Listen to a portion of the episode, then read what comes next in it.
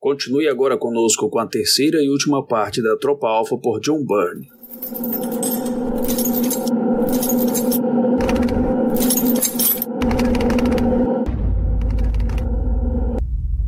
Os Escapistas.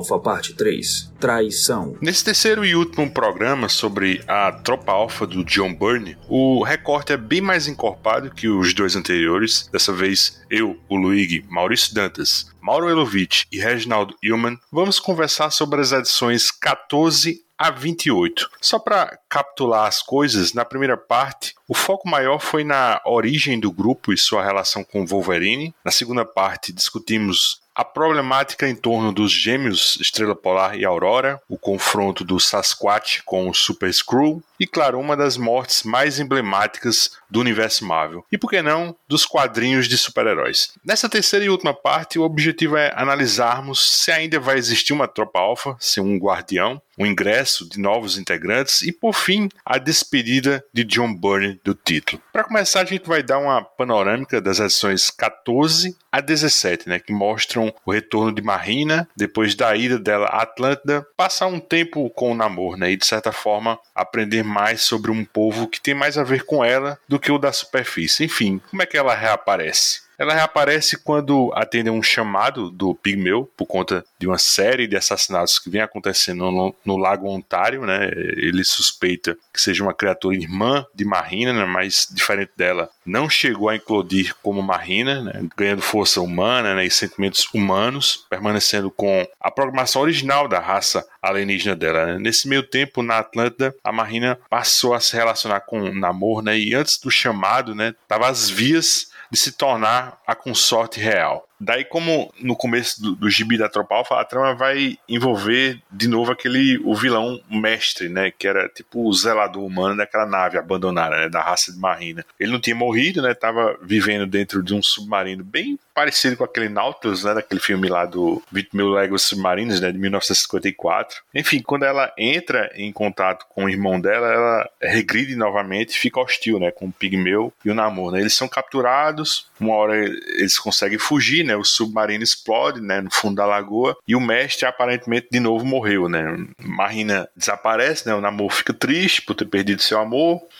o Pigmeu lamenta, né? Mas aí depois a, a Marina aparece para ele dizendo que não queria voltar para Atlanta, né? Depois da, da péssima experiência que ela teve com o irmão. Eu acho bem fraquinha essa história, só tem duas coisas que eu acho curiosa nela, né? A, a primeira é a notinha de rodapé sobre a extensão né, desse lago Ontário, né, que tem cerca de 19 mil quilômetros quadrados assim, o nosso estado do Sergipe tem 21 mil quilômetros quadrados, né? Só para um, por exemplo, né? O cara que traduziu Scan no Brasil até questiona se foi alguém que comeu bola no gibi, se na época o Bunny apenas deu um chute e o Dennis O'Neill não checou, né? E aí ninguém tinha certeza se a extensão era mesmo essa, né? De 40 mil milhas quadradas, né? Que convertendo dá realmente 104 mil quilômetros quadrados, né? Que aparece no gibi. Ou se o aquecimento global reduziu a um quinto dessa extensão, né? Porque hoje é exatamente exatamente esse tamanho, de 19 mil quilômetros quadrados, né? Eu achei bem legal isso do tradutor, assim, vamos dizer assim, freestyle, se preocupar em checar isso, né? O, o que se a gente puxa para o que ocorreria no Brasil, né, normalmente, se esse gibi fosse republicado agora, o tradutor e, e, e o editor oficial certamente passariam batidos, né, e só manteriam a notinha de rodapé original, né, que está desatualizada ou errada mesmo, né, vai saber, né. A outra curiosidade, eu até joguei para vocês durante a semana, é de uma virada de página na edição 16, né, quando o, o mestre está falando do visual horripilante, né, do irmão de Marina, né, para o Namor e o Pigmeu. E aí quando você vira a página, você tem certeza que você vai ver um bicho horrível, né? E aí quem aparece é o coitado do Roger Box, né? O Box, né? Naquela prancheta dele, né? sentado na sua cadeirinha de rodas. E eu, eu fiquei pensando, pô, imagina isso saindo hoje, né? A polêmica, né? É, é, eu acho que é difícil até fazer uma leitura anacrônica para aquela época. Eu acho muito gratuito, né? Muito embora foi o que a gente já falou, né? A Tropa Alpha acaba sendo um gibi muito inclusivo até para hoje, né? Mas uma cena dessa é bizonha, bicho. É exagero meu, Maurício? Quer comentar? Não, eu achei uma, uma quebra de expectativa legal. Agora concordo que hoje já ia todos essa, esses questionamentos e cancelamentos do Burn no Twitter, né? Eu gosto, eu gosto dessa viada e isso me lembra uma outra coisa também. Mais adiante a gente tem uma, um momento em que promete que vai ter alguma coisa assim com a, a Passaio da Neve lá e o, o namoradinho dela, né? Que ela diz pra ela que não pode amá-lo porque ela é uma, uma entidade e tudo mais. E diz assim: ó, contemple minha verdadeira face. Aí tá uma face meio feral, assim, coberta pelas sombras, e a gente acha que em algum momento vai aparecer dizendo, ah, e daí, eu te amo mesmo assim, aquela coisa bem, bem padrão, né? Tá, ele tá bem apaixonado por ela e tudo mais. Então, isso não aparece em momento nenhum.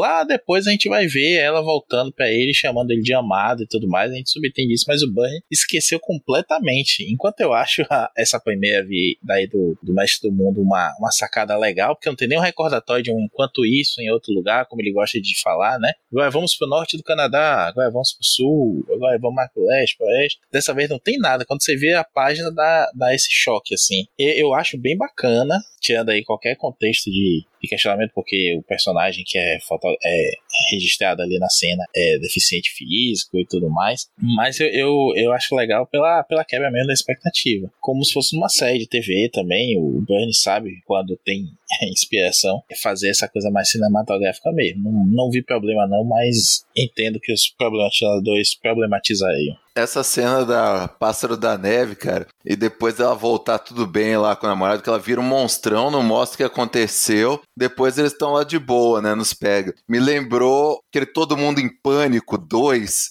que o tal cara lá, aí a, a, mulher tá possuída, né? No, igual o exorcista. De repente mostra ele transando com a mulher, botando. Não, não, não. Saco de põe, pão. Põe um saco de pão na cabeça. Não tira saco, não. É muita sacanagem. Aliás, né, cara, Tropa Alfa junta os, os, os caras mais bobeou a gente pimba, né, da, da história dos quadrinhos, né? É esse namorado da Pássaro da Neve, é o namoro e o Pigmeu que tá chavecando Deus e todo mundo, né, até o final da, da série. E a Aurora também, né? E a Aurora, a Aurora, verdade. Cara, a Aurora é muito mais pegadora que os três somados, verdade. Ô, Luiz, só aproveitando aqui o momento, já que a, a Marina vai vai sumir, né? Há algum tempo, tô falando de aqui uns 5 anos, eu li o finalzinho da fase do, do Roger Stern com o John Buscema no, nos Vingadores. E é uma coisa meio corrida, né? Muda a equipe criativa do nada e tudo mais, como acontece muito, acontecia muito na época. E a gente tem lá, a Marina volta, ela nos deixa aqui, né, pra esse programa, fingindo a morte depois dessa, dessa regressão dela a esse estado selvagem. A Marina volta depois, ela chega a ser capturada pelo Atuma em ata ataques Atlantes também. Ela reencontra com o Namor né, nesse período. E ela chega a ser uma, uma Vingadora Honorária, né? Porque tá com ele. E o Namor nessa época, né?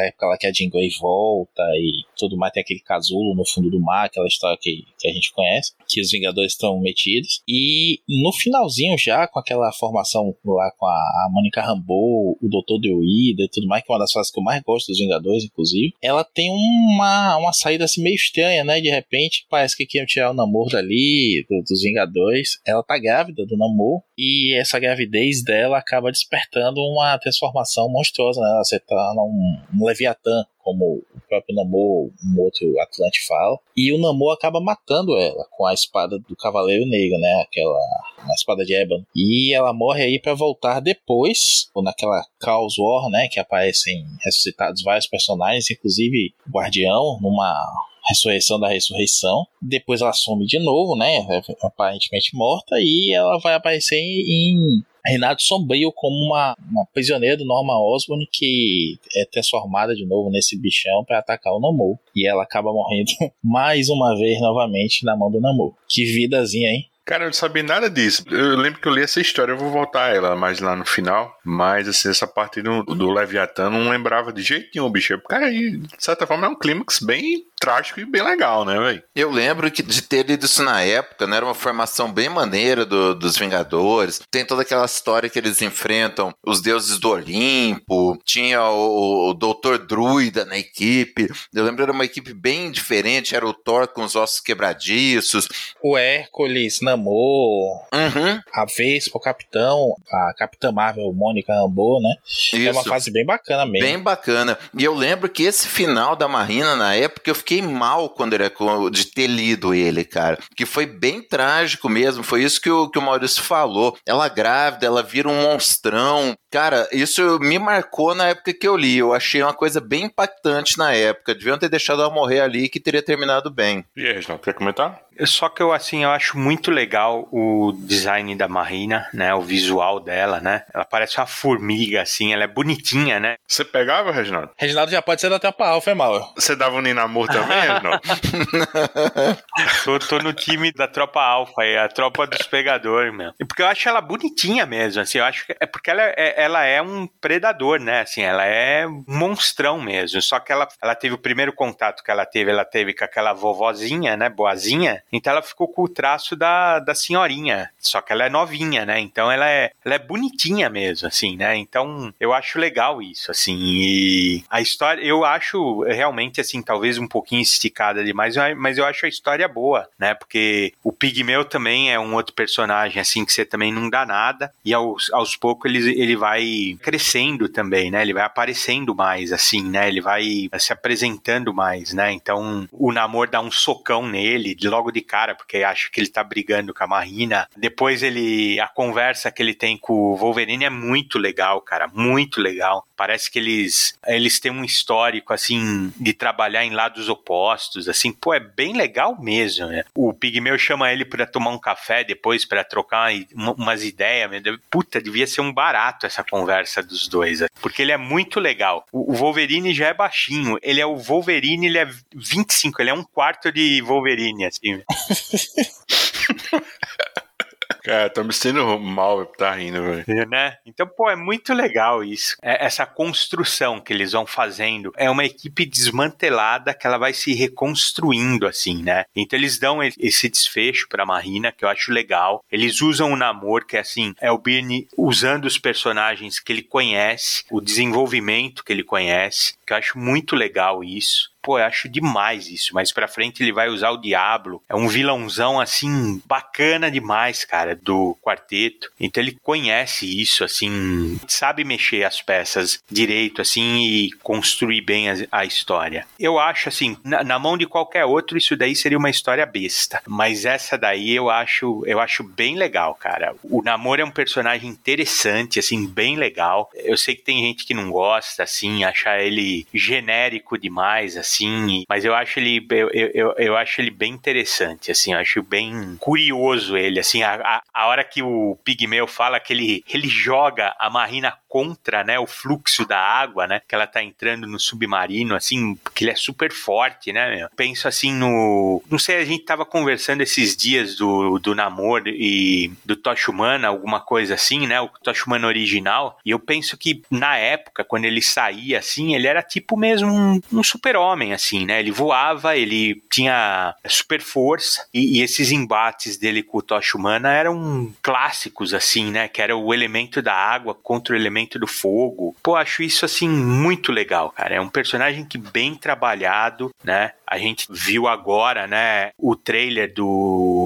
Wakanda Forever, né? Só um pouquinho que apareceu, deu uma, deram uma mexidinha, assim, né? Deram uma tunada no namoro, já, já adoraram já o que fizeram com ele, assim. Então acho que é um personagem que bem trabalhado, duas, três mexidinhas, assim. Na época, o Birne colocou ele num terno, assim, já deu já, já deu já uma outra vida pro personagem, assim. Então acho que ele é um personagem que um pouquinho só que você mexe com ele, ele já, ele já ganha uma, uma sobrevida interessante. Eu só espero que não aconteça com ele o que acontece com a maioria dos personagens que, que sofrem assim, uma grande mudança assim, no MCU e fazem isso no quadrinho e, e geralmente não dá muito certo, né? Por exemplo, fizeram com Samuel Jackson sendo o Nick Fury E para que esse Samuel Jackson, Nick Fury, fosse também o mesmo nos quadrinhos, aí inventaram aquela história que é bem complicada do filho lá do Nick Fury e escantearam o Nick Fury original, né? Eu gostei muito, você falou aí do, do namoro aí no Wakanda Forever, pô, eu gostei até do, do papo dele, assim, sobre representatividade. Pô, eu achei isso o um máximo, né? E até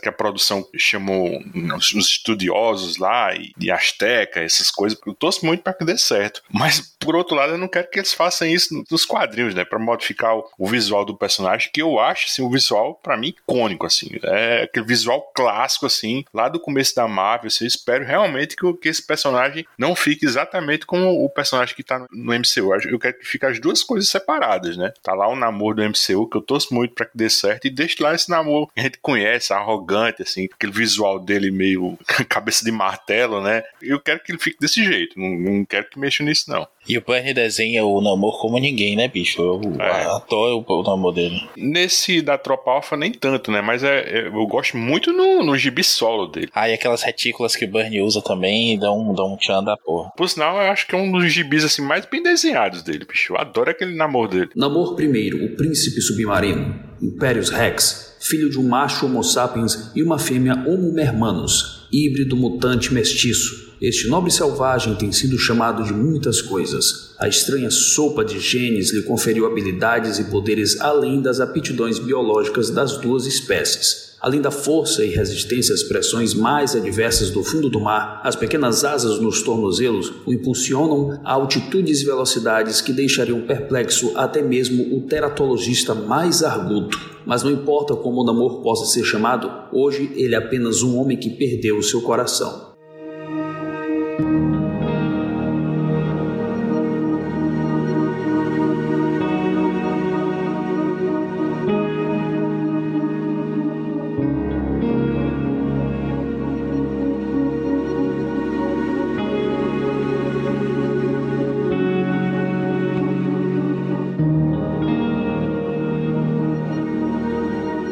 Próximo arco é centrado na reaproximação do xamã e sua filha Elizabeth, né? Após 10 anos separados e, e, sem se falar, né? Exatamente depois que o Dr. Michael Chu Youngman, né? Deu aquela surtada quando a esposa morreu de câncer, né? E, e ele trilhou um caminho fora da ciência convencional, né? E aceita o legado de sua família, né? Tornando-se o xamã místico, né? Que a gente conhece. Aí nessas edições 18 e 19 descobrimos que Elizabeth era estudante de arte né, em Calgary country e aí, enquanto trabalhava num terreno do que 100 anos atrás era um, um forte né, da polícia montada, ela acha um, um ossado e tem uma visão de um espírito vingativo. Aí, depois desse contato, ela vai à reserva onde o pai trabalha, mas mais para uma consulta com o xamã do que como médico, né, uma visita ao pai. Daí, como esse ingresso de Elizabeth no elenco da Tropa eu acho que a gente pode dizer que metade do grupo está de alguma forma ligada à magia, né? Fora que o tema do arco é novamente assim o ressurgimento de uma das grandes bestas, né, que aparecem de um nexo de realidade no Canadá, né? E eu acho que de forma bem inusitada, né, dá um, uma reviravolta, né, e a, a, história acaba com uma viagem no tempo, assim, uma viagem no tempo mística, né? Reginaldo, comenta essa história e aproveita e dá a sua opinião. Será que o, o Burn tem de fato assim uma predileção pelo místico, né? Ou será que ele transita bem assim por outros temas como o sci-fi assim, embutido nessa viagem no tempo, né? E até uma, uma pitadinha de de horror, né? Como a gente já viu na história lá do Enigma do Outro Mundo, né? Com o Sasquatch. E até a, a da Lírio Dourado, né? Que o Mauro vai comentar daqui a pouco, né? O que, é que você acha? Então, eu, eu acho o seguinte. Primeiro que, assim, o, o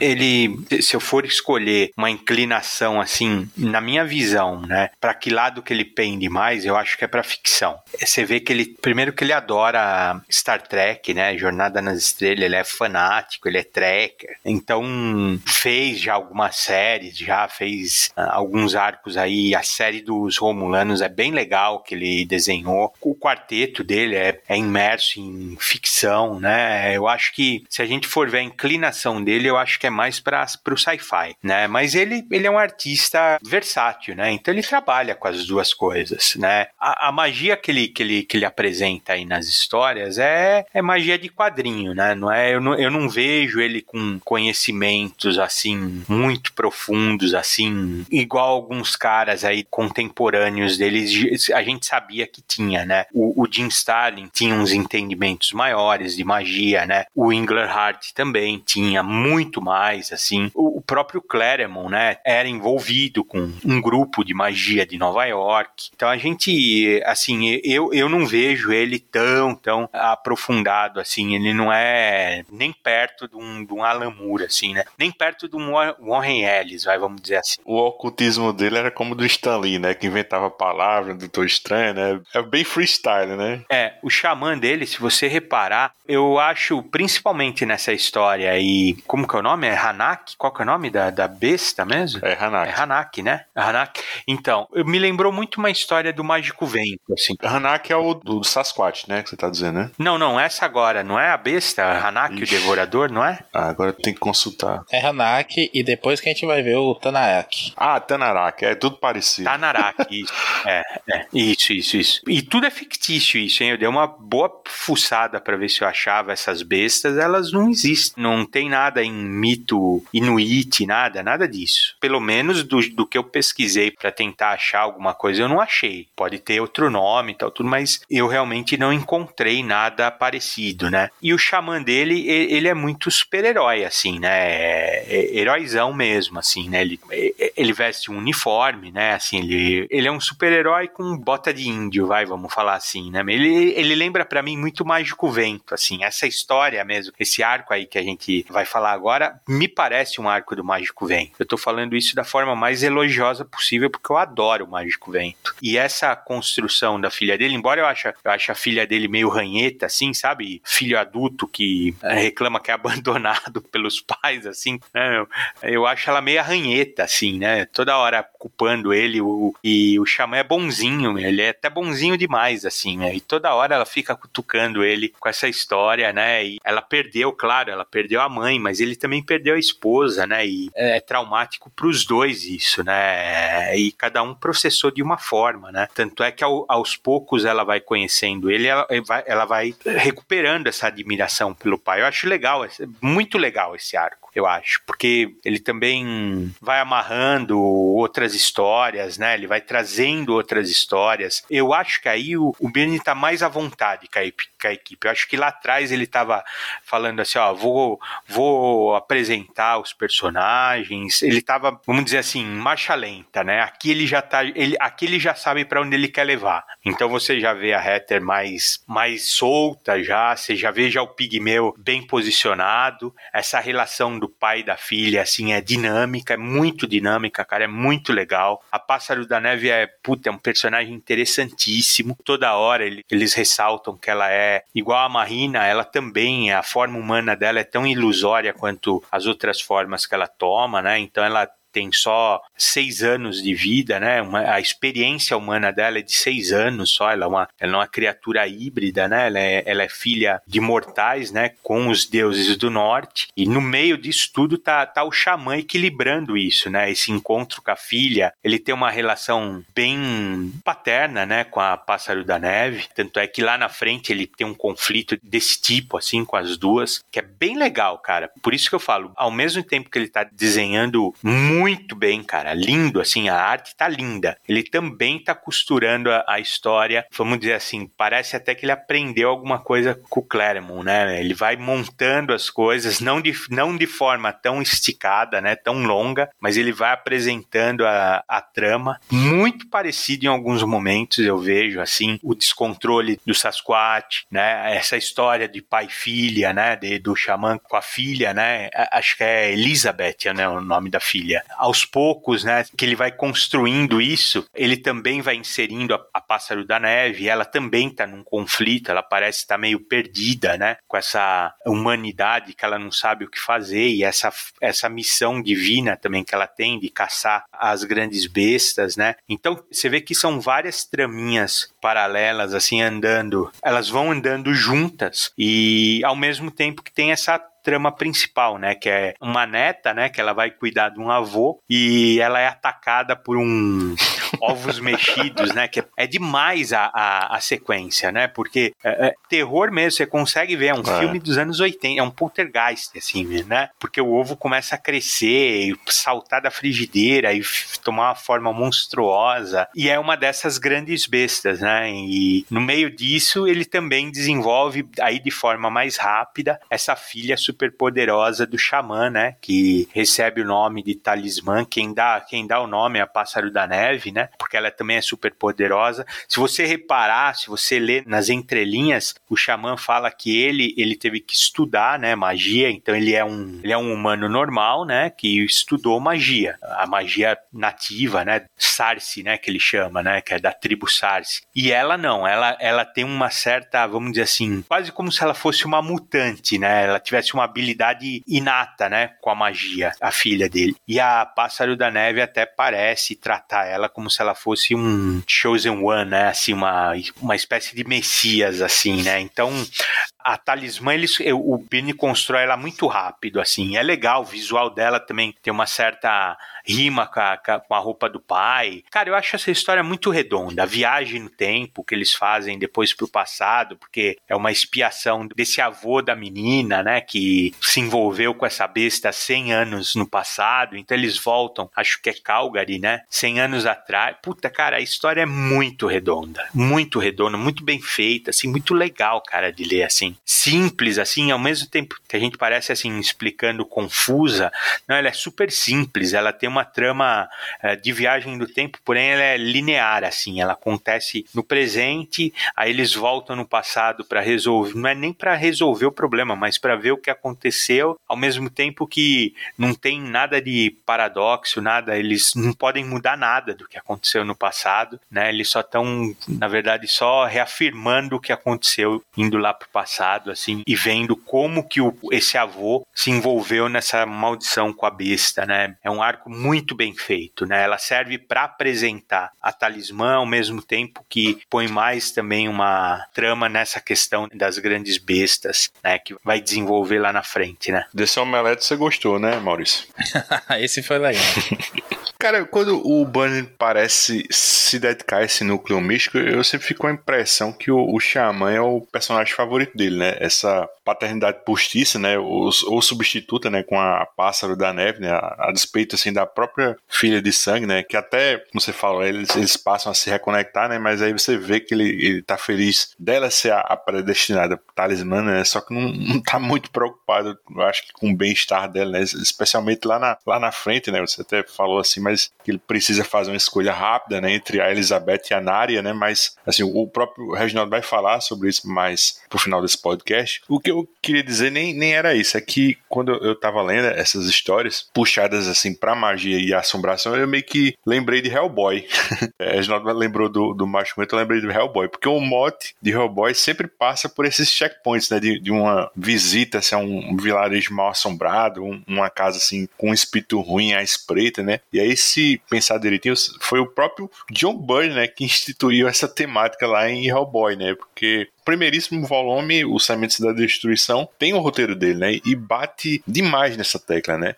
Eu, eu queria aproveitar e puxar o Mauro para ele comentar as edições 20 a 22, né? Especificamente sobre a, a, transformação, né? De Aurora e a saída dela e do Walter né? numa mansão abandonada, né? Que ele herdou da família e aí se deparam, né? Com a história dessa tia, tataravó dele, né? E, e a dona original, né? Você acha que essa história tem elementos de horror também, Mauro? A moda Hellboy, que eu falei? Aproveita e comenta também sobre o que anda fazendo, né? O nosso simpático Estrela Polar, né?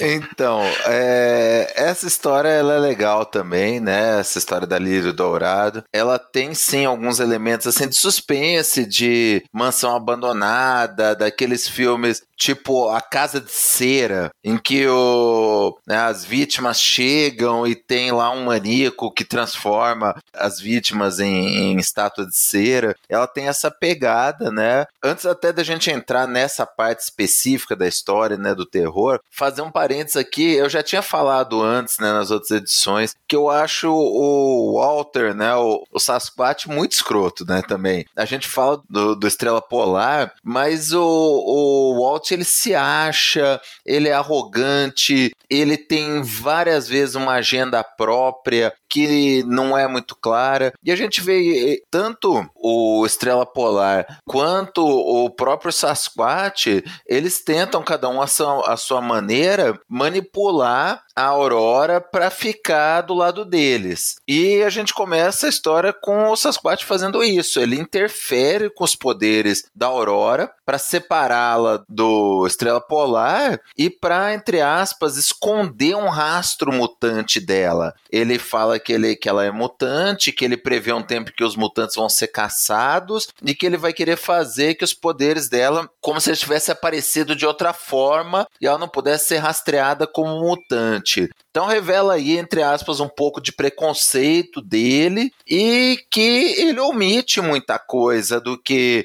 Isso fica bem evidente, o Burn evidencia isso, que ele omite muita coisa do que ele pensa, do que ele pretende fazer, ele omite da Aurora. Assim como a Estrela Polar. Depois, quando a Jean-Marie retorna lá para o Estrela Polar, a gente vê que o Estrela Polar tem uma agenda própria dele, que ele quer irmã para ele, que ele quer fundar a própria equipe com ela. Então, assim, os dois são insuportáveis. O Estrela Polar é mais evidente o, o quanto que ele por conta dele ser arrogante, dele ser um cara intratável, mas o Walter, sob aquela capa de falsa simpatia dele, também é um cara bem escroto. Vão os dois para ver essa mansão como uma possível base da tropa alfa e quando eles estão lá dentro, eles encontram essa antepassada aí do Langolski, que é a Lírio Dourado. Ela transforma o Langowski num, numa estátua de ouro. E aí é bem legal. Lembra muito mesmo esses filmes tipo A Casa de Cera, em que a Aurora ela vai vendo as estátuas de ouro até que uma abre os olhos. E ela percebe que são todas pessoas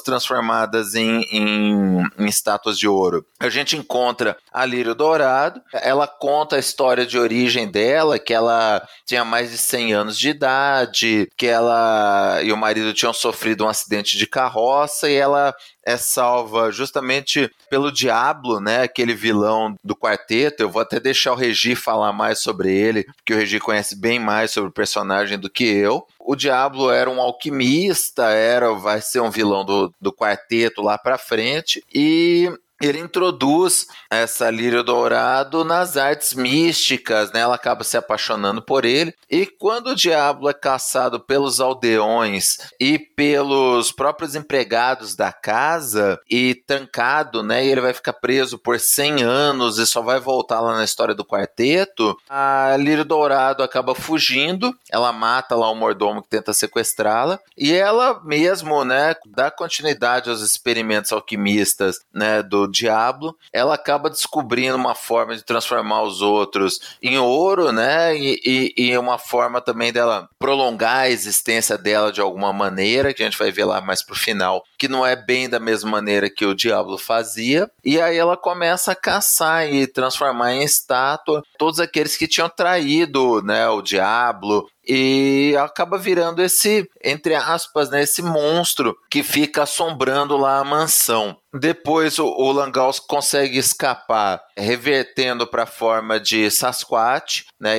Ele quebra aquela prisão de ouro. Ele vai lá enfrentar Lírio Dourado para salvar a Aurora. E a gente não vê por que, que a Aurora não reage. Depois lá para frente que a gente vai perceber que ela regrediu para a forma de Jean-Marie e por isso que ela ficou, entre aspas, indefesa. E aí tem uma sequência bem legal, né, que o Burn faz, que é a hora que o, o Langowski arranca a máscara da Lírio, ela tá com uma cara, né, caquética de, sei lá, de uma aberração que sobreviveu por séculos, né? E aí ela vira pó, assim como tudo que tava ali na mansão. Então, né, uma história de terror bem legalzinha, bem divertida, bem escrita. Ela tem essa pegada mesmo intencional de, de lembrar, né, aquelas coisas de mansão assombrada, maníaco. E E, para mim ela funciona bem legal. Eu vou deixar até vocês comentarem um pouquinho, o Regi falar até um pouco mais aí sobre o Diablo. E depois, Luiz, você pode voltar para mim que eu quero falar um pouquinho desse passado obscuro do Estrela Polar. Você falou aí da, da Lira Dourada, né? Quando tira a máscara. A outra coisa que me lembrou no Hellboy, naqueles vilões lá nazistas, que tem um lá que ele é, é só pó, né? Assim, que dá até corda, né? Ele é mais interessante no filme, né? Mas assim, ele é bem velhão também, né? Eu achei bem a cara assim de Hellboy também. Assim, tematicamente essa cena da, das estátuas de ouro me lembra também aquela do Mostruário das Cabeças na mensal lá do namoro, né? Mas, Reginaldo, você que, como o Mauro falou, você é fanático lá pelo quarteto, tanto do Lee e Kirby quanto do Bunny,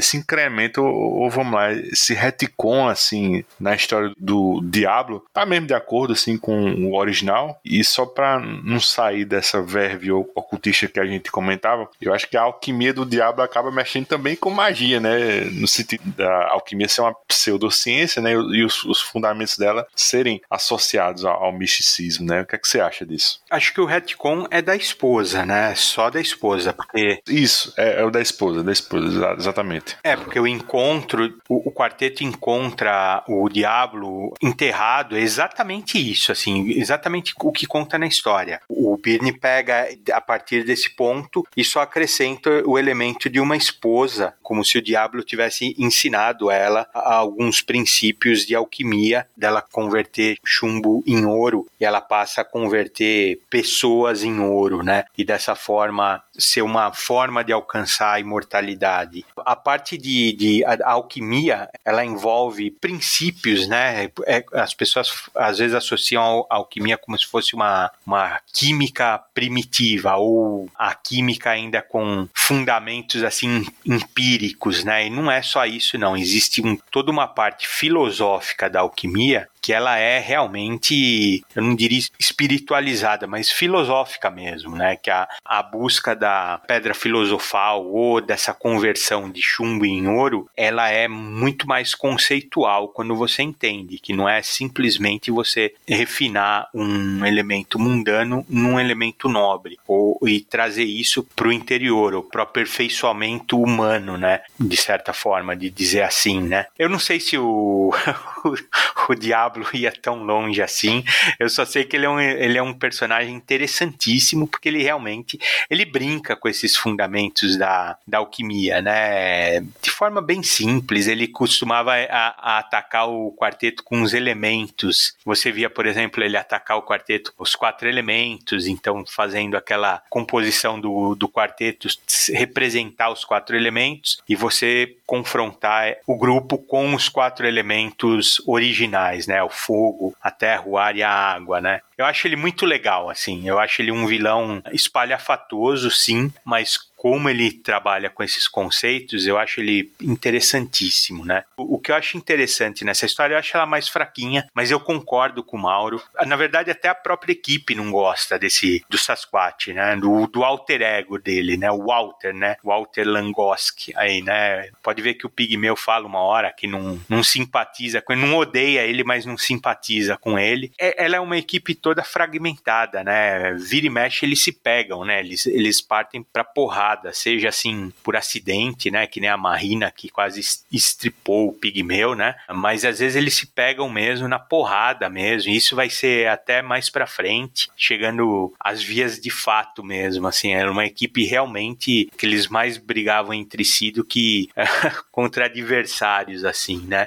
O, o que eu acho a gente pra gente não ficar só no elogio, né, toda hora no elogio, no elogio, eu acho que o Birne se repete algumas vezes também, né? Esse momento climático de você revelar que o vilão é decadente. Ele já tinha feito isso lá com o mestre, né? De mostrar a faceta dele deteriorada. E ele faz agora de novo com esse personagem aí. E se você lembrar, ele também já tinha feito com aquela. Ela não chega a ser uma vilã, não lembro o nome dela. Aquela mulher com a espada lá, aquela. A Delphine Courtney, né? Não, não, não, não. Tô falando daquela do, do Estrela Polar, aquela ela, que ela tinha uma espada, uma espada que cortava um átomo lá. Eu esqueci o nome dela. É a Nemesis, né? Nemesis, né? Nemesis, isso. É, mas bem lembrado, Luigi, com a, a Courtney também, né? Que ela revela que ela é um robô. Duas vezes, inclusive. É. Que ela é um robô, né? Mas assim, com essa face, né? Com o rosto decadente, assim, com, com o mestre eles fazem duas vezes. O Pigmeu agora, na história anterior, ele arranca o capacete de novo, né?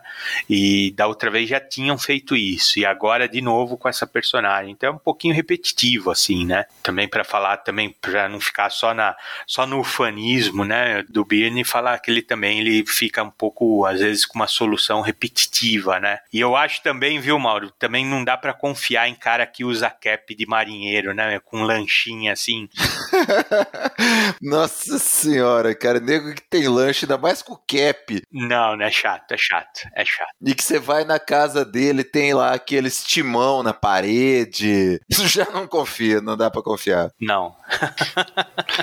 E a Aurora lá seminua, né? ela é também toda quebrada, né? Você vê que ela começa a falar, né? Em inglês é até melhor do jeito que ele fala, que ele vai explicando o sotaque francês, né? Aqui ele, ele brinca um pouco com aquele non, né? Que o francês fala, né? Assim, porque os dois irmãos eles falam francês, né? O Estrela Polar, mais ainda. Mas o Estrela Polar, cara, é assim. Eu acho que se ele fosse escrito hoje, ele ia ser outro personagem, cara. Porque ele, ele consegue ser completamente asqueroso, cara, assim, de leitura, assim, ele é, ele é desagradável, cara, toda hora que ele aparece. Daria pra escrever um personagem problemático sem ele ser tão desagradável desse jeito, tão antipático desse jeito. É um pouco do charme da tropa alfa, né? O que a gente falou, cara. Eles não se bicam. Quem que você simpatiza completamente na tropa alfa? Um pouco mais, talvez, com o xamã, mas ele também é um cara lambão, né? Aquele negócio dele dar a tiara pra filha, que ela nunca mais vai poder tirar da cabeça e ele não fala pra ela isso antes.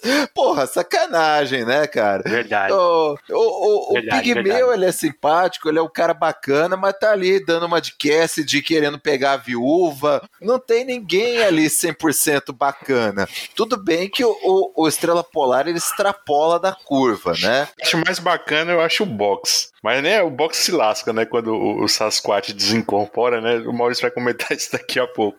É, quer dizer, ele usava o box como corpo, né? E o, porra, o Sasquatch já toma o, o corpo dele, né? Não, porra, aí depois entra o Jeffries. Cara, aí a coisa É. vira toda uma, uma confusão ali. Mas é isso, cara, assim, é uma equipe toda estranha, toda antipática. Não sei se o Burn fez intencionalmente, mas ele é bem escrito. É, é bem escrito a ponto de você gostar, de você acompanhar, de você querer saber o que vai acontecer, apesar de você não ter um Capitão América na equipe. Cara, quem que você simpatiza com a tropa alfa? Ninguém. Até a gente conversou isso lá já no outro programa, né? Até pela questão da representatividade e tal. Talvez de- deveria ter colocado lá o Estrela Polar como um pouco, né? Um personagem um pouco mais palatável, ou não também, né? Pra mostrar que não é porque o cara é homossexual que ele não, não pode ter também, ser uma pessoa desagradável. Isso não tem nada a ver com a homossexualidade dele, tem a ver com ele ser um cara arrogante e e intratável, como tem heterossexual de monte arrogante e intratável, né? A gente já falou um pouquinho sobre isso, né? Mas o, o, o Estrela Polar já tinha toda essa antipatia, essa arrogância, esse negócio de que, ah, eu tô fazendo um favor para vocês de fazer parte da equipe, o jeito condescendente que ele trata a Jean-Marie, o fato dele preferir ela como Jean-Marie, que ela tem menos personalidade e ele consegue se impor mais em relação a ela do que em relação à Aurora. É um personagem interessante, apesar de ser extremamente desagradável. E, na minha opinião, o Burn torna ele um pouquinho mais interessante nessa nesse arco aí que, eu, que a gente vai comentar, né, que vem logo em seguida, que ele mostra um pouquinho do passado do, do Jean Paul, né? Ele mostra, né, depois do conflito lá com a Lírio, a Aurora regride ao estado de Jean-Marie, ela rejeita, né, o Langowski, sai correndo atrás do Jean Paul. E aí eles vão atender uma amiga do Jean Paul que trabalha no circo. Essa amiga do Jean Paul tá tendo dificuldade com a Pérola, né, que era uma, uma pessoa ali do circo que ela fazia, né, vários papéis juntos, né,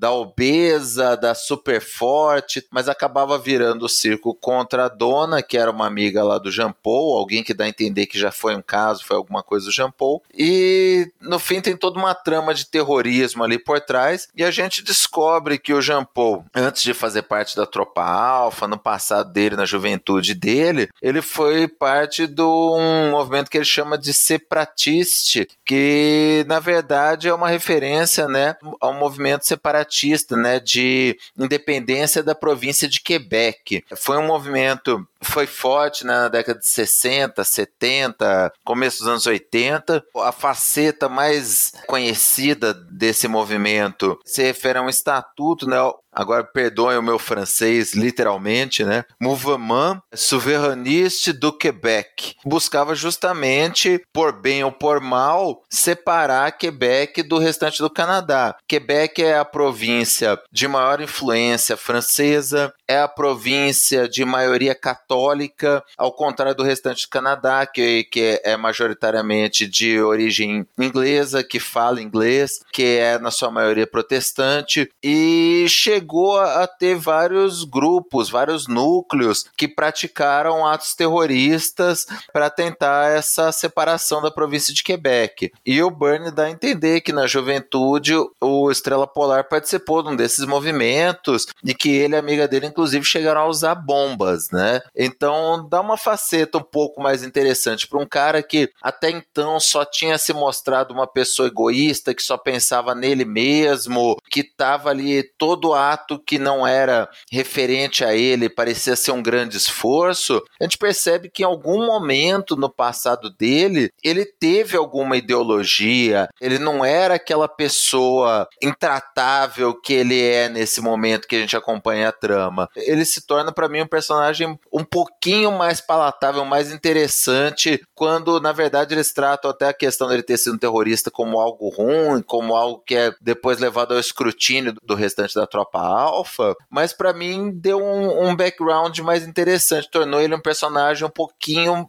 mais complexo, melhor. Ó, eu concordo com isso tudo que vocês estão falando. Agora eu percebo também que o Bunny ainda tem na narrativa dele alguns resquícios assim dos gibis do finalzinho dos anos 70 ainda, sabe? Você pega um Vingador daquela época, por exemplo, do Jim Shooter, do Engelhart, e todo mundo brigando com todo mundo, dando pagação em todo mundo. Um Capitão América quase do Ultimate, sabe? O Fé chega falando alguma piada durante o treino do Capitão América e o Capitão fala, ah, me poupe, vai te lascar, eu tô ocupado aqui, porra, sabe? É um negócio muito. todo mundo dando cortada em todo mundo. Parece que é uma estratégia, assim, simplista até, né? Em termos de narrativa, de, de mostrar que os personagens estão irritados ou são mesmo chatinhos e tudo mais. É uma coisa que o próprio Burnie faz depois com o agente americano nos Vingadores da Costa Oeste dele, né? Ele, ele faz o, o John Walker falar isso sozinho também e tudo mais, mas ele é um personagem que tá sempre ali, quase um Guy Gardner, né? Sem o humor, sempre sendo desagradável. É um, um recurso que o Burnie usa muito e que eu vejo como um resquício ainda dessa década anterior aí, que é quando o Burnie já desenhava, é verdade, mas é também um leitor ávido e meio que foi formado assim, começou a reproduzir isso nas histórias que ele mesmo escrevia. Só uma coisa também, eu tava pensando aqui, matutando, e quando você tava falando sobre essa não equipe que é a Teopa Alpha, né? Isso me lembra um pouco também, né? Essa coisa de não ter uma equipe em si, mas ter o título, me lembra um pouco que o Claremont vai fazer anos depois com os X-Men. Em vários momentos você não tem uma equipe específica dos X-Men, mas ele tá trabalhando um núcleo aqui e ali, eles interagem, eles se cruzam às vezes, ou estão completamente em locais diferentes, mas você tem um título ali com uma linha guia qualquer que seja, por mais tênue, né, que possa aparecer em alguns momentos, em alguns arcos. Não sei se é uma coincidência aí, ou se o Claremont disse, hum, posso fazer isso também que o Bernie fez lá na Telpa Alpha, será? Cara, eu, eu gosto muito desse esquema, assim. Por exemplo, eu, eu adoro a ideia, assim, que de X-Men poder ser tipo um gibi sobre a mutandade, não sobre uma equipe de X-Men. Tanto que eu, eu não gosto nem do, quem tá vendo agora, do Gary Dugan. Sei que você gosta muito, assim, mas tem uma equipezinha, assim, formada, né, assim, de X-Men mesmo. Eu, eu preferia, ainda que tivesse seus altos e baixos, do Hickman, né? Que a gente não tinha uma equipe formada, assim. Era um, um, de repente era uma história lá do Ciclope, lá na Suíça, né? Com aqueles personagens lá do Xavier, o Apocalipse e, e o Magneto. Você não tinha aquela equipe, assim, formada. Eu acho barato isso. Por sinal, também você falou, citou esse exemplo, eu me lembrei também de X-Men 2099, né? Lá do, do John Francis Moore, né? Que era, era X-Men 2099, mas assim, você tem um, um line-up da equipe, assim, logo no comecinho, mas assim, você passa o gibi inteiro, assim, dos X-Men 2099, cada um num canto, né? É, onde eles se reencontrarem, né? É. E é um reencontro, assim, pra, só pra brigar, né? Eles nunca, realmente, eles nunca ficam unidos, nunca viram uma equipe de verdade, né? Assim, tem um não, não. X-Men 2099, mas assim, é um gibi sobre alguns mutantes desse período. Não quer dizer que eles são de fato X-Men, né? Eu acho que eles nunca chegam a ser X-Men. Eu acho bem legal isso. O portal se abre. A brecha só deve permanecer aberta por frações de segundo. Mais que isso, e os danos seriam catastróficos. Então, a tropa alfa salta pelo contínuo espaço-tempo. Um momento que não pode ser medido. Um tempo sem tempo, um lugar sem dimensão. A eternidade é um batimento cardíaco. O infinito, um piscar de olhos. O que é, não é. O que seria, é. O que será, nunca foi.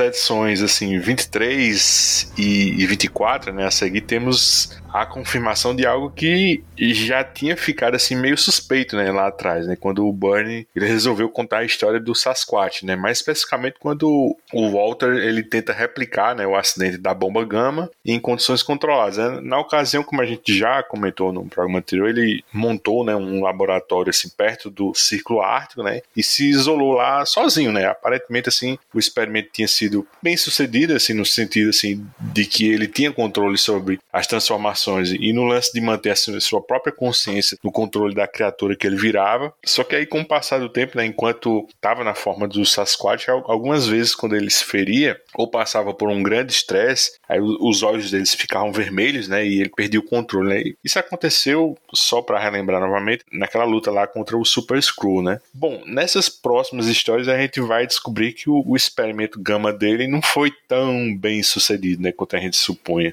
Maurício, o que aconteceu de verdade assim no experimento do Walter, né? O, o que é que a, a pássaro da neve tem a ver com isso, né? Aproveita e comenta a travessia assim para o mundo das bestas, né? Que tem, eu até acho que vai ser consenso entre a gente, é um, acho que uma das artes mais bonitas do Burn, que é aquela página dupla assim com a cidadela lá do Somon em preto e branco, né? E só a tropa alfa assim bem minúscula assim em cores, né? Diz aí. Ah, eu acho isso muito legal como o Burn joga essa migalhinha lá atrás, né? Vai montando aqui ali essa suspense. A princípio a gente acha que é só uma, uma mutação feral mesmo. Ele tá perdendo o controle como o Hulk perde o controle com a raiva também. Esse link aí com o Gama. Mas a gente aprende, né, lendo o gibi do Hulk, que mexer com radiação gama é igual a mexer com cola maluca. Você sempre vai colar o dedo, vai se lascar com alguma coisa, vai sair com uma, uma consequência inesperada. E a gente vê aí que essa ligação, né, até pô, dá pra trazer aí pro que o Al Ewing fez recentemente no Immortal Hulk, né, mostrar a radiação gama como uma porta para outras energias também, multiuso mesmo. Uma cola maluca entre as realidades e ele acaba é, invocando, né, um, uma, a essência aí de uma dessas grandes bestas, o Tanarak, que é um, um, ser que a, que a gente vai descobrir aí aos poucos ao longo da história. Um dos seis que a, a Pássaro da Neve é, é gestada, né, criada para enfrentar. A história, inclusive, começa com ela tendo um, uma alucinação, um pesadelo, enfim, com seu, sua mãe e seu avô ressaltando que ela não cumpriu ainda a missão dela, está do lado está praticamente confraternizando com uma dessas grandes bestas, que é quando ela desperta, né, para a questão do Tanaak ser essa versão bestial do, do Sasquatch. E a gente descobre que é o, a índole, né, a força de vontade do próprio Walter Langowski que está mantendo ele sob controle, salvo nesses momentos em que ele perde mesmo a, consciência, por dor, seja por nocaute, enfim. E a gente vê aqui ela atacar ele e destruir com uma certa facilidade até, né? Ela se transforma num Sasquatch branco, quase que um Wendigo, mas é o Sasquatch mesmo. Inclusive eu fiquei acompanhando o gibi, assim, parecendo com quem vê filme, né? Que tá procurando algum erro, alguma coisa assim, né? Mas a colorização foi muito bem feita, não, não troca momento nenhum, que é um Sasquatch laranja, que é um Sasquatch branco. Uma luta bem legal dos dois, mas que ela acaba arrancando ali um coração metafórico que não é do, do Walter, é do próprio Tanayaki, e acaba aparentemente matando com a, a possibilidade de resgatá-lo indo atrás desse refúgio das grandes bestas, num ponto bem deserto do Canadá, né? O Canadá tá cheio de pontos desertos, a gente pode ver, nesse fechamento de segundo ano da série. E aqui realmente, Luigi, é uma das edições mais legais, assim, de novo, né? Quando o Band se inspira, que ele quer revolucionar mesmo, a palavra não é essa, mas que ele quer fazer uma coisa diferente, não tem pé ninguém. O uso do preto e branco, no momento que eles ultrapassam ali, né, há um chamado da, da talismã para que até o pau, na verdade ela chama o pai para ajudar até o alfa, mas acaba invocando os outros alfas, né? Acaba invocando o disse o Estrela Polar e também o Box, que vai aparecer depois e vai ser prejudicial aí. Eles fazem esse, essa cruzada de, de realidades e acabam enfrentando o Somon, que é esse, uma dessas grandes bestas, que é o criador, né? O responsável por, por moldar aquele mundo, moldador, não, não me recordo bem como é que chama. E tem uma, uma jornada sensacional, bicho. O Burn aqui realmente, ou ele tava com, com bastante tempo, ou, ou ele deu uma aloprada legal. Ele já tá aqui nessa edição com algumas edições já. Na verdade, ele, ele tá desde a da aparição até o Palmer, ele já tá com um finalista, né? Que é o Bob Wiacek, que é o cara que vai segui-lo, vai finalizar a Mulher Hulk dele. E em outras edições, salvo engano, ele finaliza também o Romitinha na, na fase que o Burn escreve o Homem de Ferro. E ele finaliza o próprio Burn no, no Namor. E a gente vê que tem uma mudança de traço até, um traço mais fino em alguns momentos, um, um detalhamento maior dos efeitos. E aqui, não, sei se foi o Burns, foi o Attack que fez essa teve esse trabalho miserável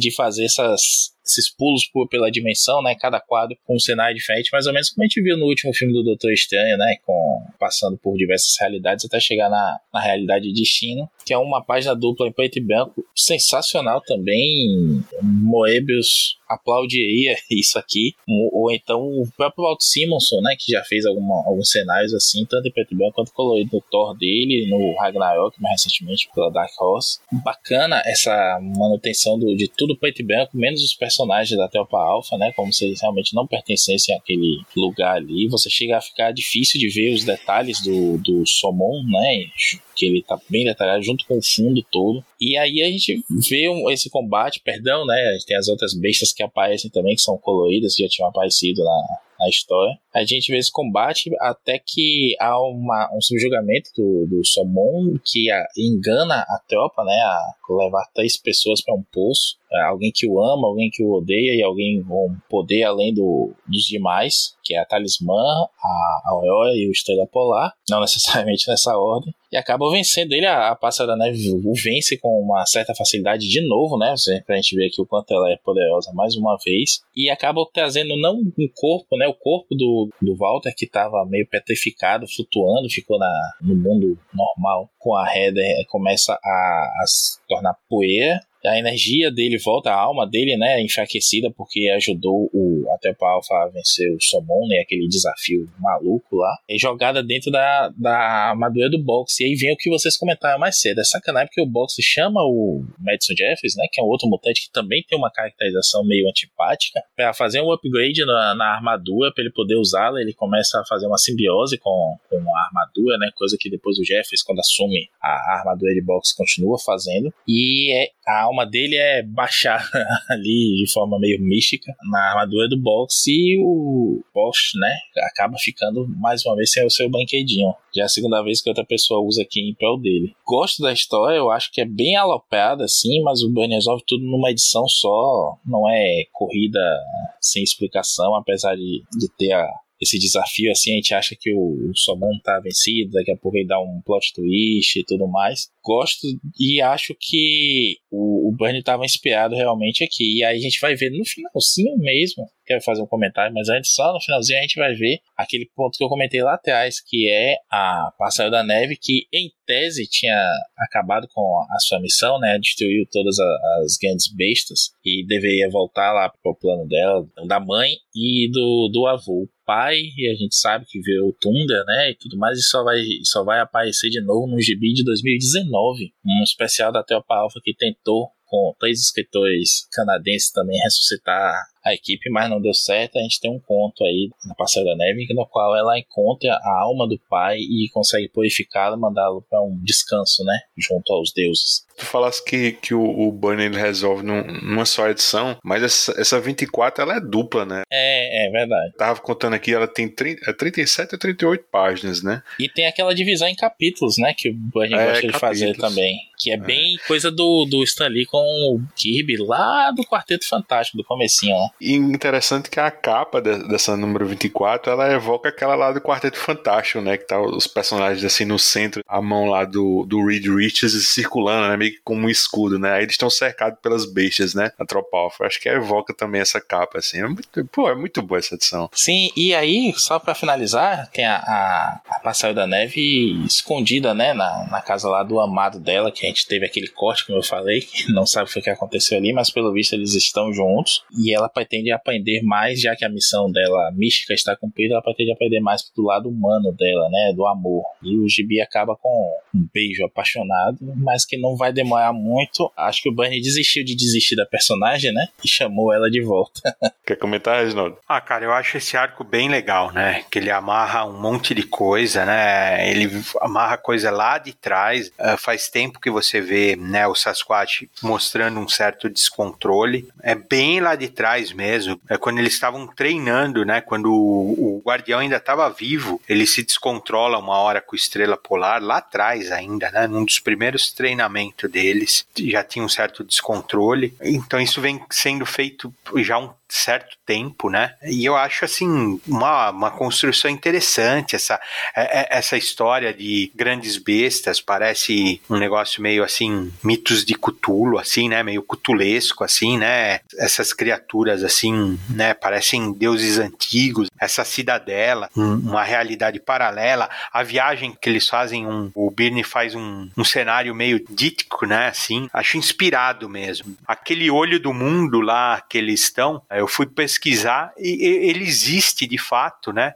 Mas ele não é daquele jeito, assim, uma cratera desse jeito. Ele, ele até é cheio d'água, ou pelo menos acho que atualmente está cheio d'água. E ele tem um, um outro nome, Crystal Eye, uma coisa assim, olho de cristal. É bem ártico mesmo.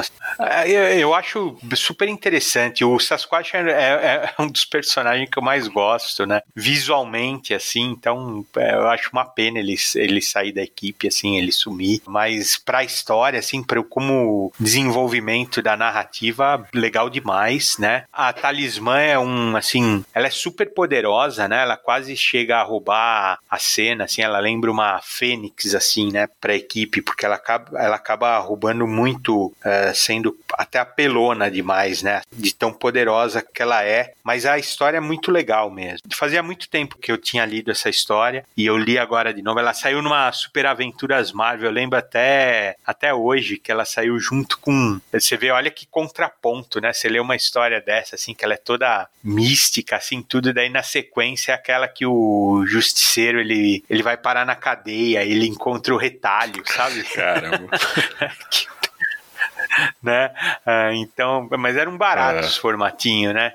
Mas o que eu ia falar que eu não entendo é que aquela bola de energia no final, aquela bola inteira é a alma do Sasquatch, né? A alma do, do Alt, que ele faz um gesto que até que eles falam, ele era uma alma mais boa do que eles tinham imaginado. Ele salva, ele usa parte da energia dele para salvar os três, né? Os dois irmãos, a Aurora, o Estrela Polar e a Talismã. É isso que ele faz, né? Daí sobra só um pedacinho da alma dele, não é isso? É, e eu tava lembrando aqui, você vê como a líder bucha, né? A, a Heather não, eu quero ir. Aí o Chamas, não, você fica aí vigiando o corpo do Walter.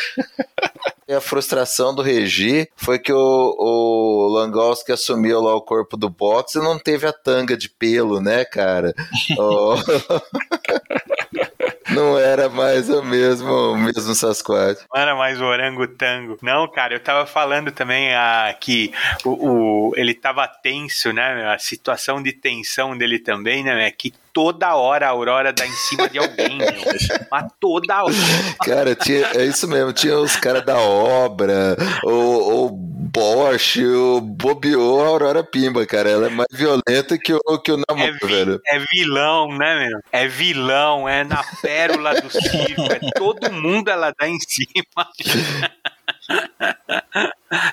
Por isso que o cara tá virando uma besta, né? Assim, tá ela, ela seria perfeita com, com o Demolidor, né? Ela já tem problema de personalidade, já gosta da, da putaria também. Ela com o Demolidor, meu amigo. É, o, o Matt Murdock é curva de rio, né, cara? Só faltou a Aurora cair do lado dele. Ele só pega mulher problemática, né? Tava perfeito, os dois iam ser o casal zoado mesmo. Como diz o, o nosso amigo Alan Farias, né? O rola ruim. cara, o, o Maurício falava aí, citou aí a, a, Porta Verde, né? Tem até uma rima, né? Porque o que acontece com o Walter, né? Aqui em, incorporando dentro do, do, corpo robótico do box, né? Isso voltou a acontecer mais recentemente, assim, no próprio Imortal Hulk, né? Porque quando o, o Walter tá sofrendo de novo, né? Com essa besta lá do Tanarak, né? E em algum momento, at através dessa, dessa Porta Verde, ele incorpora no corpo do Doc Samson, né? Pra quem nunca chegou a acompanhar, assim, o Imortal Hulk lá do All Ewing, esse conceito de Porta Verde tá ligado assim aos personagens Marvel que foram energizados por radiação gama, né, e mudaram de corpos, né? Daí eles simplesmente se tornam imortais, né? E essa Porta Verde fica justamente numa espécie assim de sala de estar, né, onde eles ficam enquanto não, ressuscitam, né? Tem muita gente que torceu o nariz para esse conceito, mas eu, eu curti muito. E o próprio Walter, por conta disso, ele acaba tendo assim um, um grande protagonismo, né, dentro dessa série do Hulk, né, que acabou bem recentemente assim e virou assim meu run favorito assim do personagem. E o contrário também, né? O Samson acaba ficando no corpo do Sasquatch. É isso, é verdade. Eis, meus amigos, o reino das bestas. Onde estamos outrora foi um planeta não muito diferente da Terra, embora fosse um universo fora da experiência humana. Um milhão de anos atrás ou mais. Quem pode saber com certeza? O que sabemos é que as bestas ascenderam aqui elas saquearam e corromperam esse mundo até exauri-lo. Então partiram em busca de pastos mais férteis. Três vezes elas atacaram a Terra, o planeta mais próximo no contínuo místico, e três vezes foram expulsas pelos ancestrais de Pássaro da Neve. Na última vez, elas foram seladas atrás de uma barreira projetada para mantê-las para sempre nesse mundo árido e sem vida.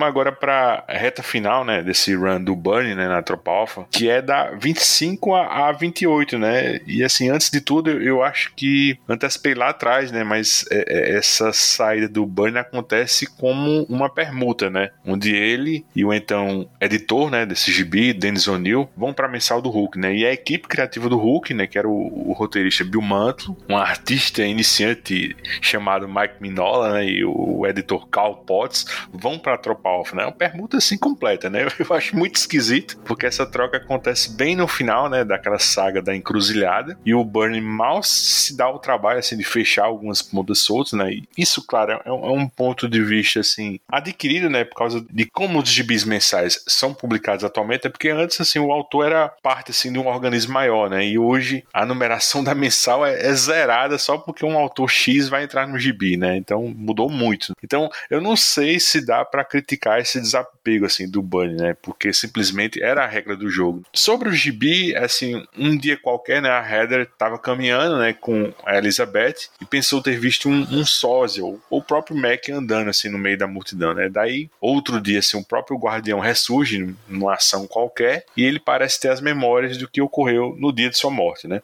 Reginaldo, é contigo, né? Fala sobre a revanche assim da tropa Ômega e essa participação assim totalmente Deus ex machina né, do Beyonder. E, e, só retomando o que eu tava falando, na sua opinião, o Burn concluiu mesmo o que tinha em mente para esse bi? Será que essa fase subsequente assim do Bill Mantlo e Mike Minola mantém o nível do Burn? Diz aí. Então, assim, a primeira coisa que eu ia falar é que eu não lembrava dessa participação do Beyonder, porque a primeira vez que eu li na, na Super Aventuras Marvel que saiu, limaram isso, né? Não tinha participação do Beyonder. É, era aqueles ajustes da Abril, né? De cronologia da Abril, então não existia Beyonder na história, né? Não pularam isso, então não tinha nada de Beyonder. Então eu acho que a Abril tava certa, viu? É, não tem necessidade mesmo. É, não tem necessidade. não serve pra nada.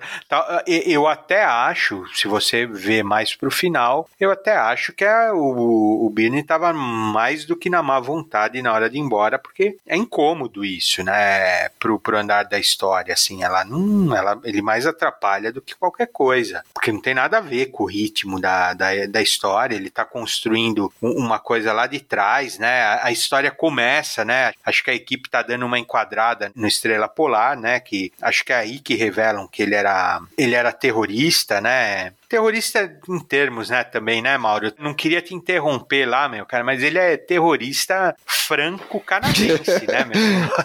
Nós não estamos falando de ira, de, né, meu?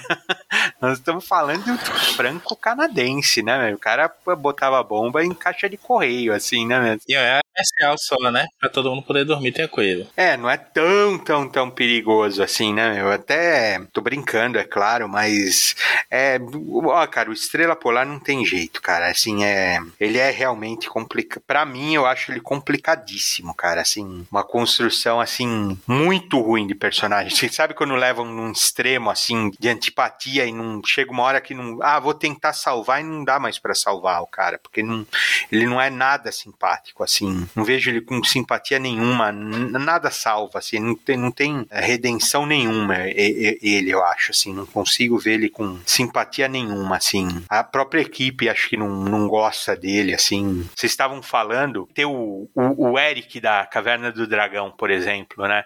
Que ele é um personagem antipático, mas ele é adorável ao mesmo tempo, né? Você acaba gostando dele. O cavaleiro, né? Tem, ele faz parte da- do grupinho, assim, da equipe, que é super difícil fazer isso, mas quando dá certo, existe esse elemento. Em todo lugar existe isso. Você não vive só com gente ah, legal, bacana no dia a dia. Você tem que conviver com as pessoas ruins. Eu acho que esse caso não é isso. Esse caso, ele realmente é tanta antipatia, tanta antipatia que nada salva. Mas, enfim, a história, ela tem essa aparição aí, surpresa do Mac, né? Esse retorno, que ele é, assim, a história é a coisa, assim, mais maluca possível que é, resolveram inventar para um retorno, assim, né? Que no momento que ele tá. que explode, né? O, o- o uniforme dele, ele faz uma viagem, no- na verdade, é Não é só no, no espaço, ele também viaja no tempo. Ele explica depois que ele vai para Ganymedes, não é isso? Uma, uma das luas de Júpiter, onde ele, ele é resgatado por uns alienígenas, que é aquela coisa do, do Birne mesmo, uns alienígenas que é, parece uma esponja, eles parecem umas esponjas, que o,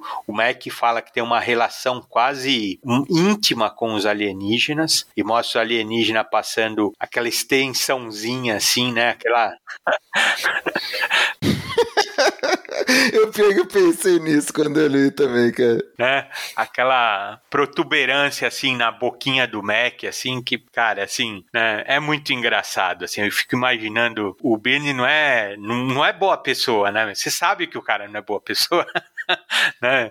E fazendo aquele desenho e escrevendo o recordatório assim, né? Então, mas enfim, né? Ele sobrevive desse jeito. Os alienígenas resgatam ele e quando ele fala a hora que ele se recupera, né, do acidente, ele fala que quer voltar para a Terra e aí fala que os alienígenas falam que choram, que se emocionam, tal, mas explicam para ele que ele voltou não só no espaço, mas no tempo também. Então, para ele voltar para a Terra, ele tem que hibernar um tempo. Pa- Parece que ele volta pro Egito antigo, né? Uma salada a história, né? Ele volta muito do passado, né? Aí ele, ele pega meio que fica hibernando, né? Aí ele acorda nesse presente, né? Eu entendi assim. Isso, isso. Ele fica hibernando, a história é uma salada, né? Enfim. Na verdade, é um, é um caosão, assim, é né? Uma conversa para boi dormir, mas a, até aí a gente não sabe. O negócio é o seguinte, né? Convence lá todo mundo, a, a viúva se consola. É, é interessante, a história é interessante, porque no fim é uma, é uma armadilha da a Courtney, né? O nome do robô é Courtney, né? Courtney Delfine.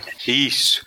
É ela disfarçada, né? Você descobre que é ela disfarçada, ela acaba pegando o, o parte da equipe numa armadilha, uma outra parte, né? O Xamã, a Aurora e acho que o, o Box, né? Que na verdade é o Alt dentro do corpo do, do Box. Ela se machuca, né? Ela parece que se machuca. Eles não, não participam dessa missão, então os que foram junto com o, o guardião, com esse falso guardião, caem nessa armadilha, que se trata de uma vingança dessa da tropa ômega de volta, né? É, que é até interessante, é num shopping lá de, do Canadá, que isso é, é cara de anos 90, assim, né? Shopping, parece aqueles filmes do. Esqueci. Kevin Smith. Isso, isso mesmo, cara. exatamente isso. Mas é inter... a história é interessante, porque realmente estava tão mentirosa a, a ressurreição do Mac que a, a, hora que você vê que é uma, é uma armadilha da robozinha que ela se disfarça, você fala, pô, aí sim eu consigo, me convence melhor, né?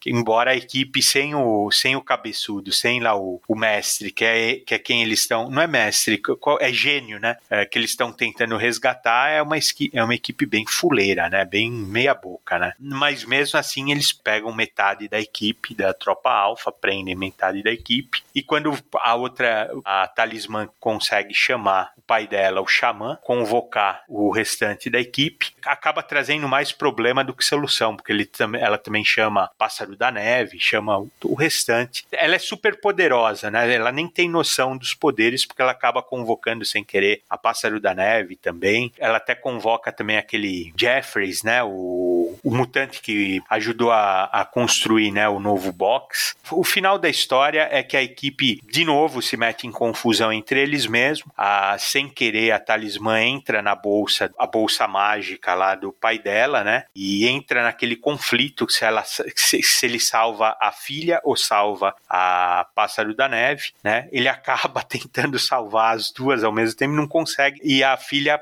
acaba ficando presa na bolsa. É, e aí a menina se revolta, né? Ela é resgatada pelo Beyonder, é isso. É, o Beyonder tá passando e vai lá pra, pra salvar ela. Isso, isso, mas não na história, não nessa história. Ela, ela, ela é resgatada no. A Guerra Secreta 2, número 4. Isso aí, é só, é só esse detalhezinho, mas olha, eu vou te falar. Não aparece desse jeito na GHM quando saiu, eles deram uma costuradinha lá, não aparece desse jeito e não faz diferença nenhuma nenhuma, cara. Teria sido bem mais legal se ela tivesse ficado dentro da bolsa mesmo, bicho, perdido lá. Ou saído sozinha, né? Já que ela é tão poderosa, né? É, eu saí sozinha e tal, mas assim, eu acharia bem mais legal se ela tivesse passado na temporada dela e o gênio lá dentro, sabe? Ah, uma ediçãozinha bem desenhada é. com umas cores malucas do sem cor, né? Pelo Burnie, é. pra ela aprender mais é. sobre os poderes e sair mais é, poderosa até e dominar. É. O, o, efeito da bolsa, né? Ela faz tipo um vórtice, né? Ela, ela tava ampliando, né? É bem legal também, né? Ela tava como se, como se ela fosse o, o xamã até fala que ela consumiria o mundo, né? Porque ela é, é como se ela fosse um, um vórtice, né, dimensional, né, a bolsa. Essa passagem é bem interessante da forma como é construída. Bom, no, no final quem resolve tudo é aquele cara que você menos espera, que é o esse Jeffries, né, que ele é um mutante, que eu acho até interessante o gancho que o Birney deixa, que ele é assim, ele foi o único ômega que não foi convocado porque a corte nem o robô tinha medo dele, mas ainda assim ele, né, ele gostava do Mac, ele tinha uma simpatia pelo Guardião e ele foi lá e se vingou, né? Ele resolveu desativar o robô, mas ao mesmo tempo ele falou que a, os outros Ômega também não eram uma pessoa, né? E de fato não, não, não são. Mais tarde você vê que a, a Lily Diamante lá e o Selvagem eles até chegam a participar da equipe. O Selvagem depois até entra, acho que pro X Factor. A Lily Diamante não, mas na, na Tropa Alpha ela participou da equipe. Eles não eram, eles estavam só, vamos dizer assim, de certa forma, influenciados, vai, vamos chamar assim. Então, é um gancho que o Birne deixa levantado lá para depois usarem esses integrantes aí dos ômegas na, na tropa alfa. É uma amarração, você vê que é um final assim, eu acho que o Birne já tava, já, já tinha abandonado o bar, ainda tinha que fazer esse crossover com Guerras Secretas, ainda tinha que já já tava amarrando com Encruzilhada.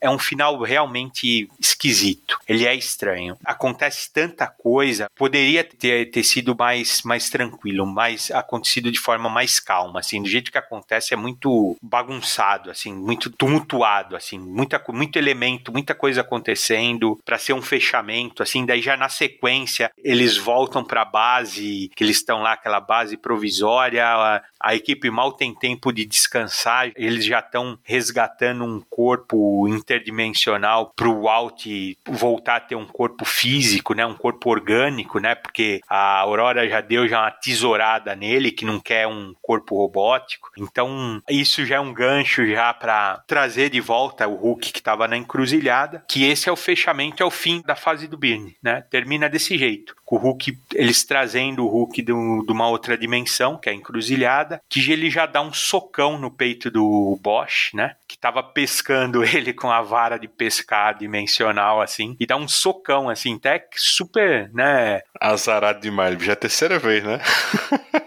Quando ele entra no, no robô, aí, aí, chega o Hulk e lasca ele, né? Isso, isso, isso aí. Ele entra no robô, é, é realmente ele é azarado. E depois, né, se você lê depois a sequência, né, a edição acho que é 29, né? A 29 ou 30? É a 29. Isso, a 29, ele se arrebenta mais ainda, cara, porque eles vão enfrentar o Hulk, né? Aí é aquela coisa, né? Quem assume é o Bill Mantlo, né? E o, e o Minhola é irreconhecível, né, cara? Assim, é um Minhola que, olha, realmente você não reconhece. Você, de vez em quando você reconhece alguma coisa.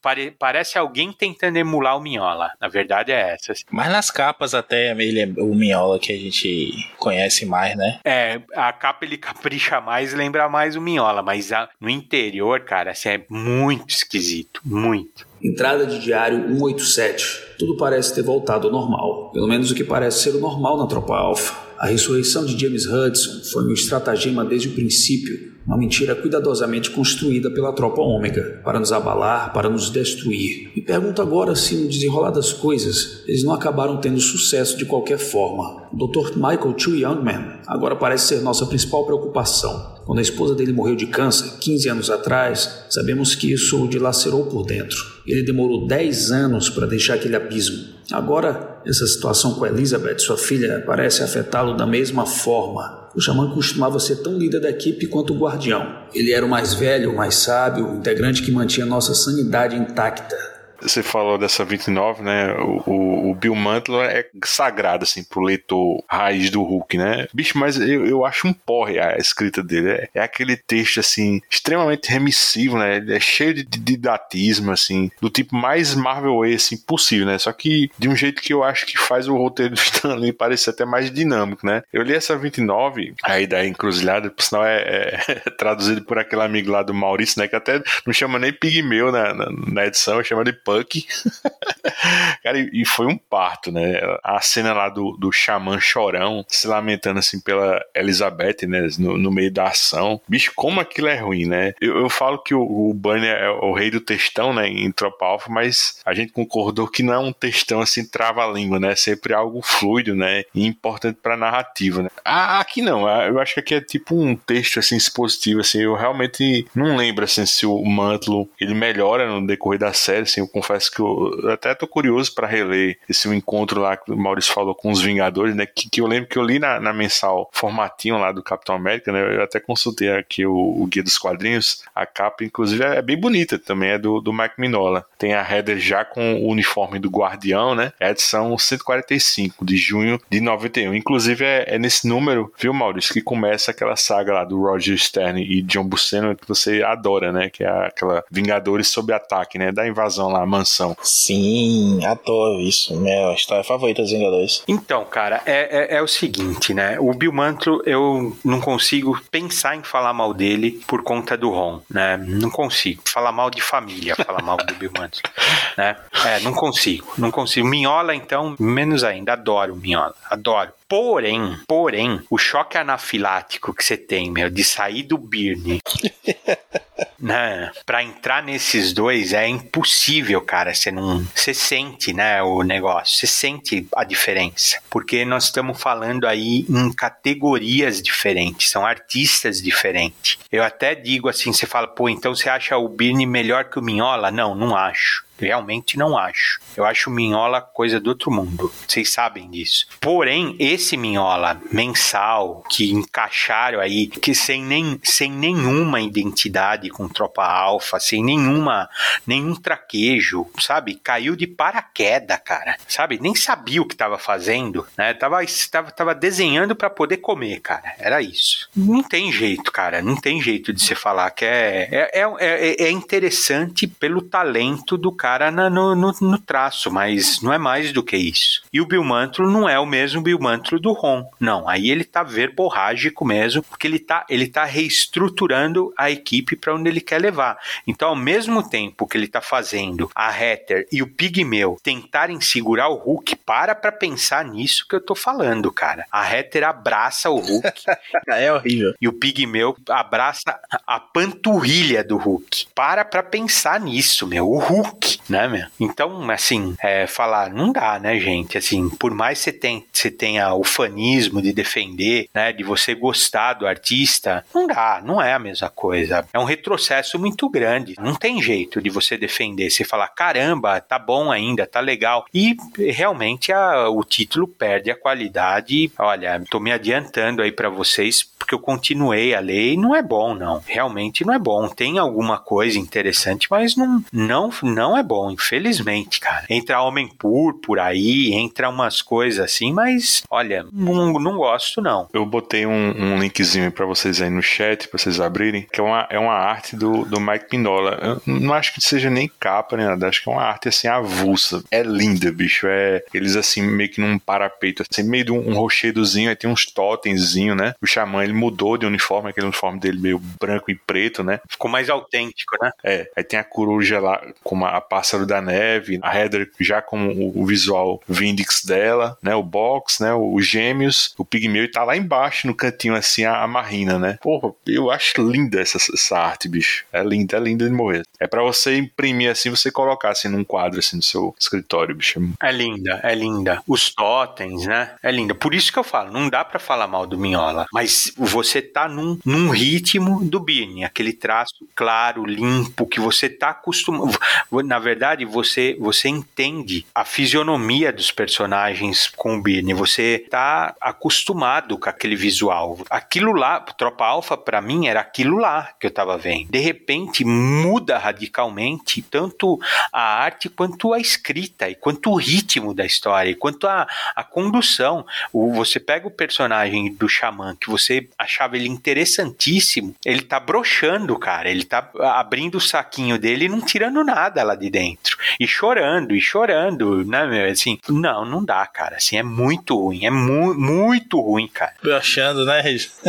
é, cara, o cara tá pipocando, né? Tá, tá seco, né? Assim, não, não dá, não dá. Realmente eu, é, é um fim, assim, triste. Eu, eu, te digo, a edição anterior do Birne já é triste. A arte já tá ruim. As últimas páginas já estão bem feia, bem feia mesmo do Birne. Não tá bonito, não. Né? Já não, não é a mesma coisa já esquece. Não é a mesma coisa, mas a hora que muda, essa que o Luigi mostrou é maravilhosa, cara, é maravilhosa. Mas isso daí é, um, é uma pin-up, é, é outro Minhola. O Minhola mensalzinho, as capas do Minhola da Tropa Alfa são lindas também, tudo. Mas o Minhola lá dentro, na mensal, ixi Não dá, cara. Ô, Regi, o que eu ia comentar é justamente isso, cara. Que a gente ainda tá comparando com esse último arco que para mim é ruim, cara. Tudo bem que o que veio depois foi pior, mas eu acho ruim demais esse arco, cara. E olha que eu adoro o Burner, adoro tudo que foi feito da Tropa Alpha antes, até agora só tinha elogiado, mas esse arco é ruim, cara. Para pra pensar, cara. Guardião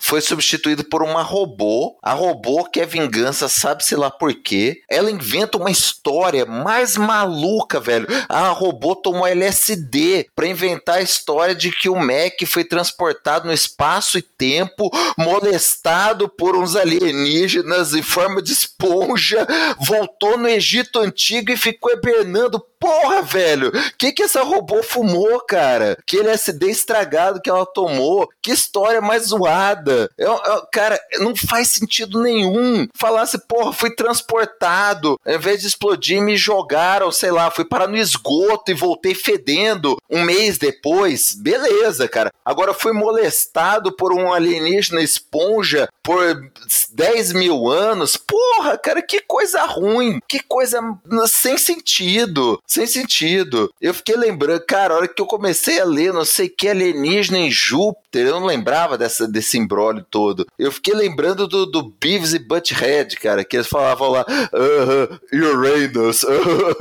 Uranus, né? As alienígenas de Uranus ficaram lá molestando o Mac. Porra, cara, que história ruim, cara. Que não, não faz sentido nenhum. O, o, o jeito que o robô usa, cara, ah, atrai os caras pro shopping, pro armadilha. O cara tá dentro da base, vai pegando um por um ali. Não faz sentido.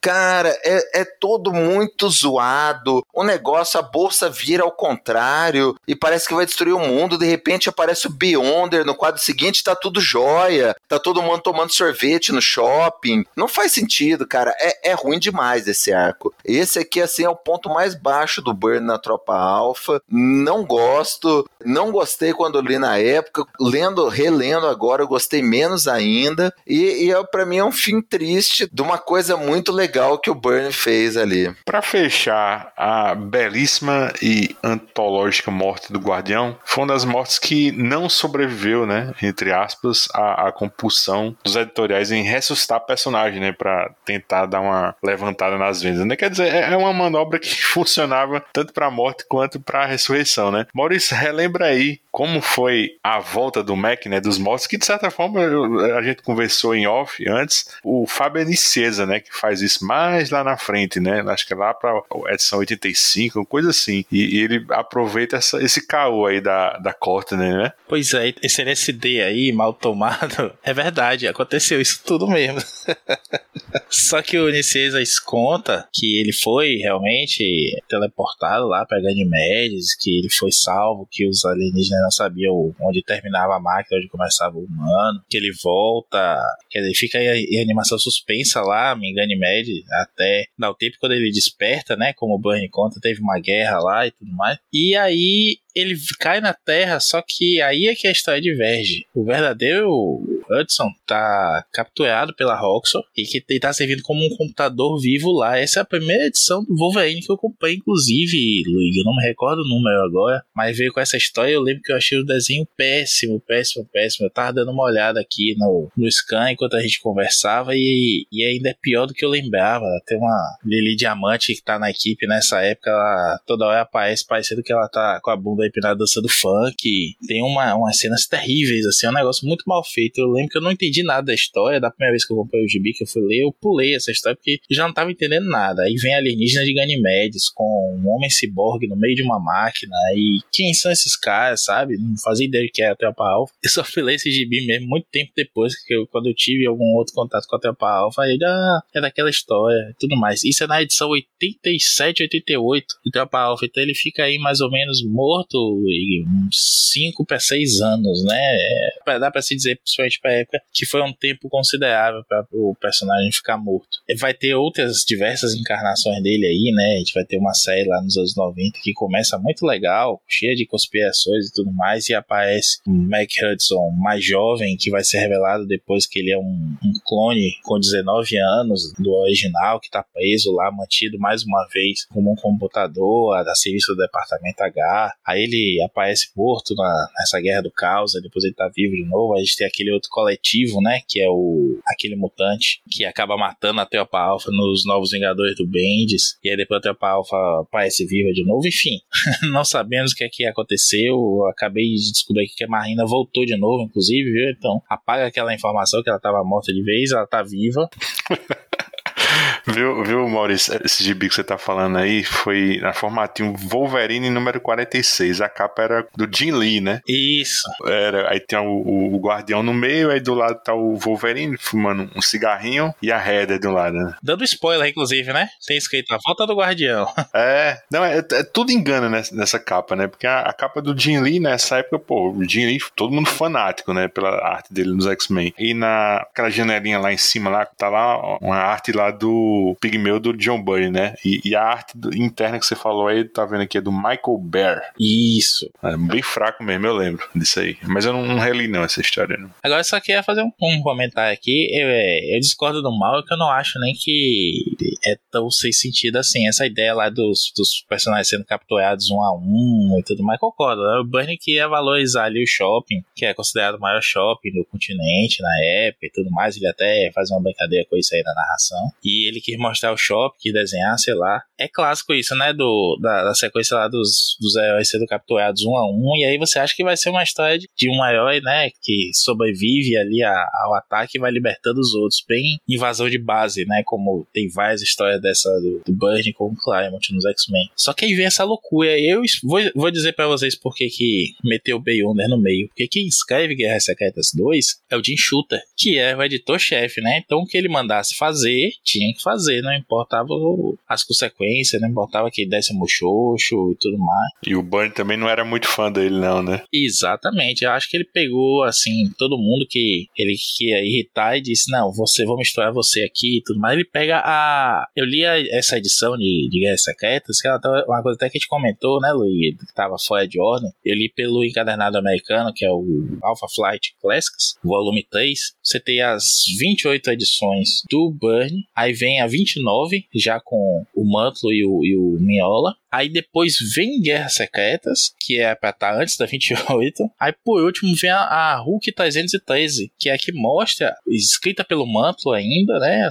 Se passa entre a 27 e a 28, entre a 28 e a 29, na verdade, que mostra o Walter entrando no corpo do, do Hulk, expulsando o espírito do, do Banner, que tava ali refletindo, né? Que tava numa maldição, como é que ele tava ainda nessa outra realidade, aquela, aquela sofrência toda. E aí o Walter se identifica, né? Que a gente foi colega de, de faculdade por um tempo e tudo mais, que é uma coisa que o Banner já tinha mencionado em outra história lá no comecinho. Ele explica pro Banner o que é que tá acontecendo, né? Porque ele tá sendo até aí daquele ponto e tudo mais. O fantasminha do Banner, né? O Hulk conversando com o fantasminha do Banner, que é o que aparece no quadro. E aí o Walter se sente mal, tipo assim, pô, então é você, eu vou tirar você do seu corpo, você vai ficar sem corpo. E, e o Banner, não, não, pelo amor de Deus, fique com o Hulk, fique nesse corpo. Ele só se manifesta como Hulk por causa da minha psique, por causa daquela coisa toda da história que tem a lenda de que o, o Mantle roubou a ideia do Barry Windsor Smith, né? Tá saído agora aqui no Brasil até o Monstros, que é a história original desse plot. E o Banner fica pedindo, pelo amor de Deus, que o Walter Langowski fique o corpo. E o Walter, não, não, é seu corpo, eu não posso ficar, que é isso, não sei o que. E aí ele volta,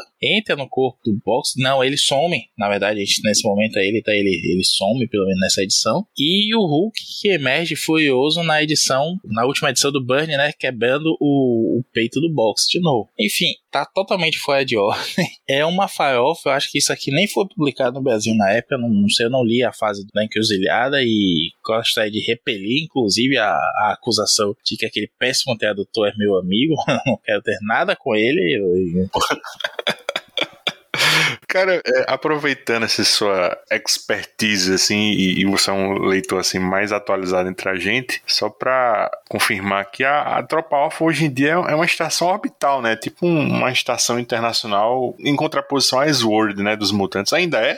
Eu lembro que no, no gibi lá do Hulk, ela, ela ainda aparece como Tropa Alpha. Isso. E aí você vai ver lá e com a Orcs, né? Não sei como traduzir aqui, isso é Orquídea, Orcs mesmo. Ela tá infiltrada na, na Tropa Alpha também. A, a Carol Danvers é expulsa, né? Ela fica só nos Vingadores. Os Vingadores estão meio que renegados ali, porque tem o Pantera Negra como, como líder agora, não tem nada a ver com os Estados Unidos, com as outras organizações. Aí eles estão meio ostracizados do resto do universo Marvel. A Carol Danvers é expulsa da Tropa Alpha. A gente tem o Pigmeu que saiu, né? Tá, tem até aquela minissérie lá com a, o resto da Tropa Gama, que é o, a Titânia, o, o Homem Absorvente e o Samson. No corpo do Sasquatch ainda? Não, ainda já não tá mais não. E aí dá-se a entender de que vai cortar os laços com o próprio nome Ateopa Alpha, né? Houve essa, essa tentativa de revival antes da Ateopa, não foi para lugar nenhum, os personagens estão por aí. E eu, sinceramente, não sei o que vai ser feito. Eu gostaria que tivesse um editor que pelo menos pegasse um arco aí dos Vingadores, do, do de um desses títulos X-Men que estão mais periféricos aí, e que colocar até o próprio Wolverine, né? Inclusive essa série de 1997, 96, aqui saiu num TPzinho, né, em formatinho, capa cartão e tudo mais, mas formato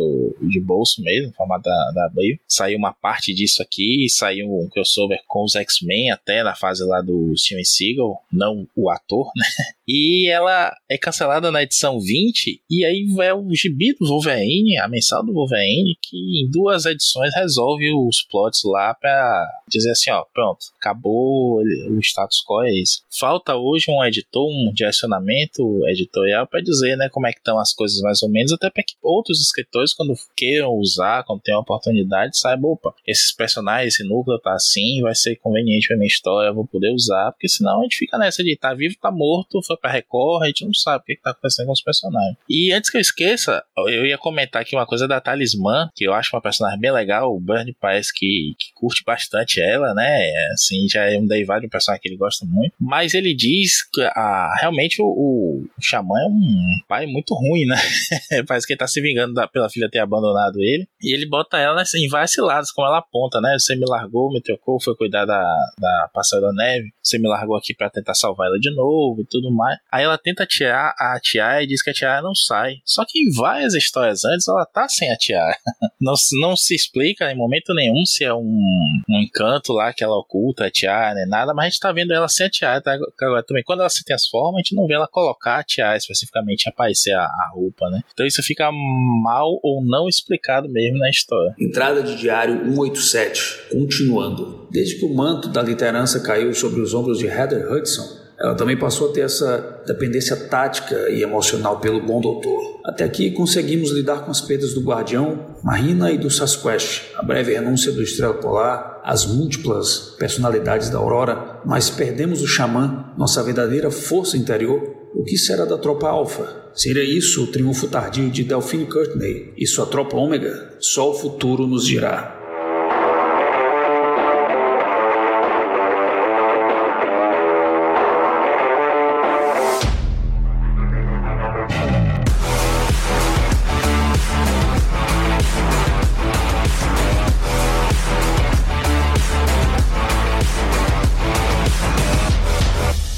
Então é isso. E com isso, fechamos nossa série em três partes, né? Dedicada à tropa alfa do John Byrne, né? E não se esqueça, os escapistas estão no Spotify, iTunes, Google Podcasts, Deezer, Amazon Music ou no seu agregador favorito. Se você quiser registrar sua opinião sobre qualquer podcast da família Escapistas, é só dar seu pitaco no Twitter, arroba os escapistas, ou no Instagram, arroba os escapistas podcast. Se você gostou do que ouviu, assina o nosso feed, deixa teu comentário no iTunes, dá uma estrelinha pra gente, isso ajuda o podcast a ter mais visibilidade na podosfera. Quer ajudar os escapistas a manter esse trabalho? Compra teu gibi do John Byrne, livro, Blu-ray ou qualquer coisa através de nossos links e banner no site. Eu gostaria de agradecer aos deuses inuits desse podcast, não é inúteis não, é aos deuses inuits desse podcast.